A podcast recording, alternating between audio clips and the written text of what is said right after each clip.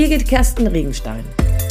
Als Trainerin und Coach liebe ich es, die innere Unabhängigkeit anderer zu stärken und zu begleiten. Ich bin davon überzeugt, Führung braucht Persönlichkeit. Hallo, wie schön, dass du wieder dabei bist.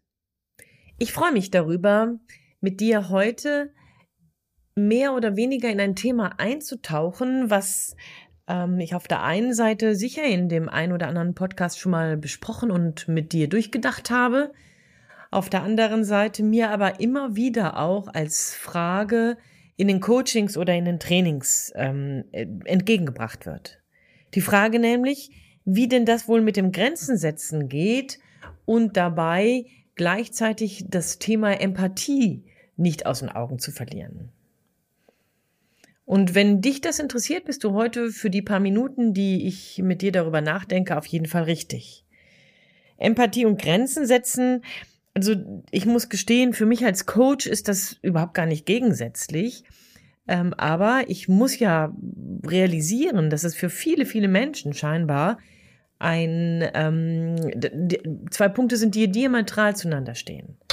Ich will Grenzen setzen. Ich ähm, sorge dafür, dass ich bestimmte Dinge nicht immer selbstverständlich ähm, mache, dass ich ähm, Anfragen, Anträge, die an mich herangetragen werden, Aufträge, die von mir erwartet werden, nicht einfach selbstverständlich erfülle oder mich sogar darin selber aufstoppe, in eine vorauseilende Erfüllung zu gehen. Und zeitgleich ähm, ist dann die Frage, ja, wie kann ich dabei aber trotzdem freundlich bleiben? Ist Empathie denn nicht eigentlich das andere, dass ich gerade den Bedarf des anderen akzeptiere und auf den eingehe? In diesem Spannungsbogen ist es sicherlich erst einmal etwas befremdlich, dass ich Grenzen setzen sollte, weil, ja, und vielleicht ist das die erste Frage. Warum willst du, musst du, solltest du, könntest du Grenzen setzen? Und wofür? Also, warum willst du eine Grenze ziehen zwischen dem, was ein anderer Mensch an dich heranträgt, deine Mitarbeitenden von dir erwarten, dein engeres privates Lebensumfeld sich von dir wünscht? Nun, ich glaube, das allererste, weswegen es sich lohnt, Grenzen zu setzen, ist, sich selbst zu schützen. Heute noch habe ich im Coaching mit einer ähm, Geschäftsführenden gesprochen und sie erzählt, wie wesentlich es ist, dass sie eben nicht jeden Auftrag, der an sie vom Vorstand oder vom wem auch immer, vom Beirat ähm, an sie herangetragen wird, erfüllt, sondern dass sie, damit sie eben nicht in die permanente Überbelastung, in die permanente Überforderung gerät, muss sie sich Grenzen setzen muss sie Nein sagen zu bestimmten Dingen oder bestimmte Aufträge, Anträge, Aufgaben kanalisieren, umlenken, weitergeben, delegieren. Grenzen setzen also in allererster Linie deshalb, weil du in deiner Funktion Aufgaben hast und Aufträge bekommst, aber du in deiner Person von Haus aus Grenzen an Zeit, Kraft und Gesundheitskapazität mitbringst. Und diese Grenzen, die gilt es zu schützen. Das ist eine sehr individuelle Aufgabe, eine sehr individuelle Einschätzung auch. Da wo du vielleicht schon längst sagst, boah, ey, hier ist Schluss mit lustig und hier mache ich einen Punkt, kann es gut sein, dass ein Kollege oder eine Kollegin von dir noch lange nicht Schluss macht, sondern weiter kann. Da wo du vielleicht lange noch nicht Schluss machen möchtest, sondern weiter kannst, kann es gut sein, dass dein Kollege oder deine Kollegin schon viel, viel eher ein Stoppschild hochhält und ähm, für sich selber Grenzen setzt. Also, das macht der erste Punkt für mich aus. Also, warum Grenzen setzen? Um dich in deiner Aufgabe handlungs- und wirksam handlungsfähig und wirksam zu bewahren und dich also demnach vor Überforderung, für Überbelastung schützt. Der zweite Punkt ist dann auch nochmal eine Frage, ne? Warum? Warum Grenzen setzen? Nun, interessanterweise ist es so, dass Grenzen setzen und Empathie eng miteinander verwoben sind. Hm. Da nämlich, wo du keine Grenzen setzt, wird man es nach und nach zunehmend für selbstverständlich erachten, dass du eben alles erledigst, um das du dich, um das man dich bittet. Ja, du hast ein Problem, ähm, ja, dann geh doch bitte, also, ne, irgendjemand aus deinem Team hat ein Problem und der oder die kommt dann selbstverständlich zu dir, weil sie weiß, dass sie bei dir Unterstützung bekommt. Irgendjemand aus deinem Team hat ein Thema und ohne groß nachzudenken, kommt derjenige dann zu dir ins Büro oder zu dir per E-Mail und lädt sich bei dir ab. Denn Erfahrung, wenn du nicht Grenzen setzt, ist, du lieferst. Du sorgst dafür, dass alle zufrieden sind.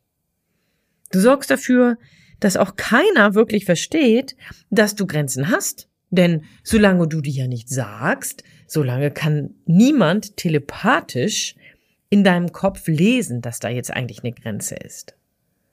Das heißt, wenn du keine Grenzen setzt, interessanterweise, wirst du in der Regel nicht unbedingt Mitgefühl erfahren.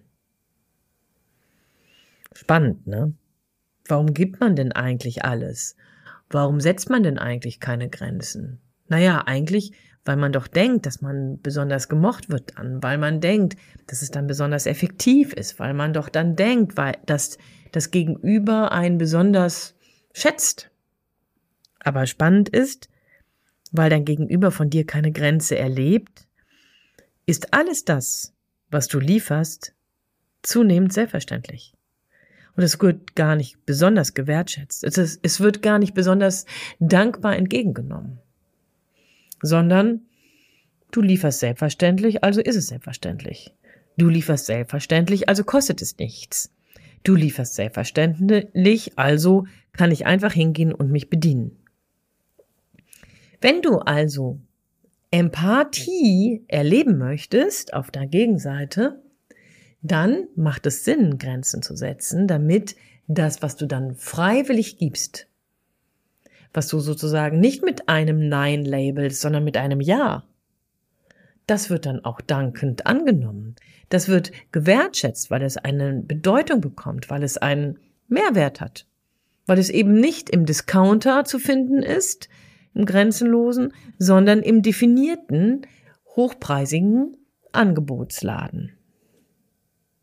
Also auch hier macht es Sinn, dass du für dich überlegst, wo setzt du Grenzen als Führungskraft und als Entscheidungsträger oder Trägerin. Weil du Empathie dann erfährst. Und der dritte Aspekt ist der, weswegen du Grenzen setzen solltest, weil dich selbst das befähigt, für dein Gegenüber Empathie zu empfinden. Ja, jetzt kommt irgendwie so ein bisschen Knoten im Kopf, ne? Aber tatsächlich ist es so, dass da, wo du selbst Grenzen setzt, ist es für dich selbstverständlich, dass dein Gegenüber auch Grenzen hat. Und weil das für dich selbstverständlich, selbstredend ist, das Natürlichste auf der ganzen Welt ist, deswegen wird es für dich viel einfacher sein, die Grenzen des Gegenübers auch zu schätzen zu akzeptieren, zu respektieren. Wenn du selber grenzenlos bist, ohne Grenzen, ohne Stoppschilder, gibt es immer, und da gibt es auch, glaube ich, ein oder zwei andere Podcasts von mir dazu, da hängt immer so ein kleines Preisschild dran. Na, ich mache ja alles das, was du willst, liebes Gegenüber, lieber Mitarbeiter, lieber Partner, liebe Freundin, liebe Familie, hm, aber ähm, insgeheim hinterrücks quer durchs Auge erwarte ich, dass du das auch tust. Wenn ich aber Grenzen setze, dann bekommt mein Gegenüber, habe ich eben schon gesagt, den Eindruck, wow, es ist nicht alles für wenig Geld oder gar nichts zu haben, ist für umsonst sozusagen, sondern wow, das kostet was und du selber akzeptierst sehr viel selbstverständlicher, dass dein Gegenüber eben auch seine Grenzen setzt. Du fragst dann, und dann ist die Frage nicht einfach nur eine hm, offene und stillschweigende Erwartung, dass diese Frage mit Ja und mit Lieferfreiwilligkeit ähm, beantwortet wird, sondern du fragst was und tatsächlich ist es eine Frage, auf die man mit Ja oder Nein antworten kann. Also interessanterweise, da wo du also Grenzen setzt, kannst du auch Empathie für dein Gegenüber erleben, leben, platzieren, aushalten. Aber, und das ist auch eine Frage, wenn hier Grenzen setzen und Empathie hm, scheinbar in einen Gegensatz gesetzt werden, es gibt viele, die dann denken, na ja, ich muss dann einfach Nein sagen und Schluss mit lustig. Ich persönlich glaube nicht, dass Grenzen setzen kategorisch lieblos sein müssen. Ich kann Grenzen setzen, indem ich kanalisiere, indem ich moderiere, indem ich mich bedanke für die Anfrage und dann anschließend ein Angebot mache. Ja, ich bin jetzt die ähm, fürs letzte Wochenende bin ich gebeten worden, meinen Kindern zu helfen. Die sind gerade dabei zu renovieren und ähm, das macht mir ja grundsätzlich Spaß und wir wurden gefragt, ob wir helfen wollen. Und da gibt es zwei Herzen in meiner Brust. Ja, das eine sagt, oh wow, mega gerne, cool, klasse, toll. Das andere sagt, oh, oh, Birgit, pass auf, das Wochenende brauchst du, um zu regenerieren gerne an einem anderen. Naja, und dabei ist also meine erste Entscheidung gewesen, hm, ich möchte gerne auf das eine Herz hören, geht aber nicht, weil kräftemäßig das andere Herz hier an dieser Stelle vielleicht richtiger schlägt. Dementsprechend habe ich also meinen Kindern abgesagt. Und zwar nicht einfach in diesem Fall mit Nein, lass mich in Ruhe oder Nein, geht nicht, sondern ich habe selbstverständlich ähm, den Kontext benannt. Ich habe Nein gesagt, aber erklärt warum. Ich habe auch ähm, eine Alternative vorgeschlagen, ein anderes Wochenende oder andere Zeitfenster. Und ähm, außerdem habe ich mich innerlich dazu bereit erklärt, dass das gegebenenfalls nicht selbstverständlich auf Gegenliebe stößt. Es sind also drei Dinge, die es braucht, wenn ich Grenzen setze, und es empathisch machen möchte, aber eben trotzdem bei der Grenze bleibe. Das eine ist, ich erkläre den Kontext. Das zweite ist, ich gebe vielleicht eine Alternative für diese Bitte, ähm, bleibe aber in beiden Punkten klar, dass es jetzt so wie angefragt nicht geht. Und das dritte ist, ich habe in mir ein Ja, ein, ein eine Bereitschaft dazu, dass ich mit meiner Grenze nicht selbstverständlich auf Gegenliebe stoße.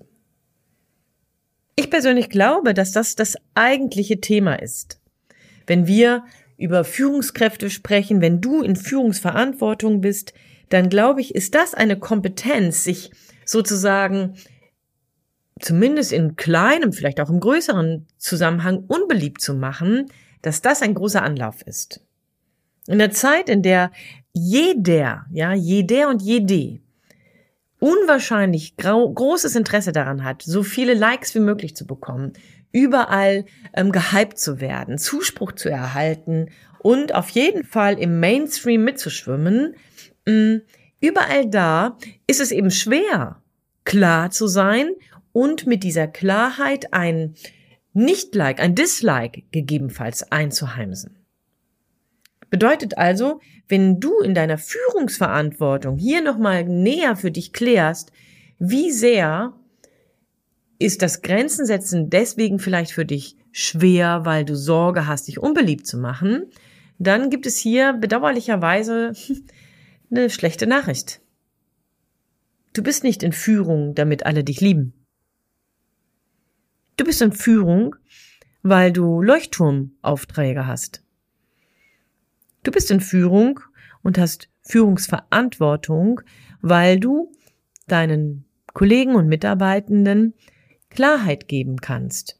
Über das, wo es hingeht, über das, wie es nicht geht und über das, was dazugehört. Alles irgendwie im engen Zusammenhang mit Grenzen setzen. Bedeutet, wenn du Ja zur Führung gesagt hast, egal auf welcher Ebene, dann gehört es eben auch dazu, dass du aushältst, dass sich jemand über dich gerade ärgert, dass jemand dich nicht versteht, dass vielleicht in der Kaffeeküche gerade sich über dich auch mal mit anderen geärgert wird. Das gehört bedauerlicherweise dazu. Je klarer und selbstverständlich du das für dich bereitwillig in Kauf nimmst, desto selbstverständlicher kannst du führen. Desto selbstverständlicher kannst du Grenzen setzen und für Klarheit sorgen und manchmal sogar Wahrheiten sagen. Auch das ist etwas, was jetzt so mir, während ich mit dir darüber nachdenke, nochmal so einfällt. Es gibt immer wieder in so Trainings, die ich führe oder aber in ähm, Coachings, das Thema des Feedbackgebens. Und dabei wird nicht selten das Beispiel genannt, dass es einen geerbten Mitarbeiter zum Beispiel gibt oder aber eine Mitarbeiterin, die ganz neu ist und sich in der Probezeit nicht so entwickelt, wie sie sein sollte, wie sie sich ähm, verkauft hatte, oder der geerbte Mitarbeiter eben nicht so performt, wie er sollte. Auch das vielleicht schon seit ewigen Zeiten. Beim geerbten Mitarbeiter hast du eben auch das Problem geerbt, dass man ihm das bisher noch nie gesagt hat. Bei der neuen Mitarbeiterin hast du vielleicht das Glück, sie selbst eingestellt zu haben. Und nichtsdestotrotz gibt es da eben auch auf einmal eine Abweichung von dem, was miteinander vereinbart wurde. In beiden Fällen stimmt das Selbstbild in den Beschreibungen der Teilnehmenden häufig von den Mitarbeitenden nicht überein mit dem Fremdbild. Und hier, meines Erachtens nach, eine wesentliche Führungsaufgabe ist es an dir und an mir, wenn wir in Führung gehen, klar zu signalisieren, ich schätze dich, lieber Mitarbeiter, liebe Mitarbeiterin, doch das, was du an Verhalten an dieser Stelle oder an Performance an jener Stelle zeigst, entspricht nicht dem, was ich von dir brauche. Und wenn dann der Mitarbeiter oder die Mitarbeiterin aus allen Wolken fällt, ja, dann ist das leider so. Aber ich meine, du bezahlst ja nicht für heiße Luft. Also auf jeden Fall nicht in meiner Welt. Und an der Stelle möchte ich dir Mut machen. Ich möchte dir Mut machen, Grenzen zu setzen um deinetwillen, Grenzen zu setzen um des empathischen Agierens mit dem anderen willen und Grenzen setzen, um in deiner Führungskompetenz und in deiner Entwick in deinem Entwicklungsauftrag für Mitarbeitende wirklich wahrhaftig und glaubwürdig zu sein. Ich bin davon überzeugt, dass das eine Kompetenz ist, die dich von vielen anderen Menschen, auch die, die auch in Führung sind, unterscheiden wird. Weil sich innerlich unabhängig davon zu machen, ob du geliebt wirst oder nicht, und alles dafür zu tun, dass deine Mitarbeitenden es trotzdem nehmen können, weil du es eben nicht brüsk machst, sondern empathisch. Deswegen wird deine Führung sich garantiert abheben können. Ich möchte dir viel Mut machen dabei. Abgesehen davon wünsche ich dir viel Freude beim Ausprobieren. Denn du weißt, ich bin davon überzeugt, Führung braucht Persönlichkeit. In diesem Sinne, von Herzen alles Gute dir. Deine Birgit Kersten Regenstein von Teamkompetenz. Einfach stärker machen.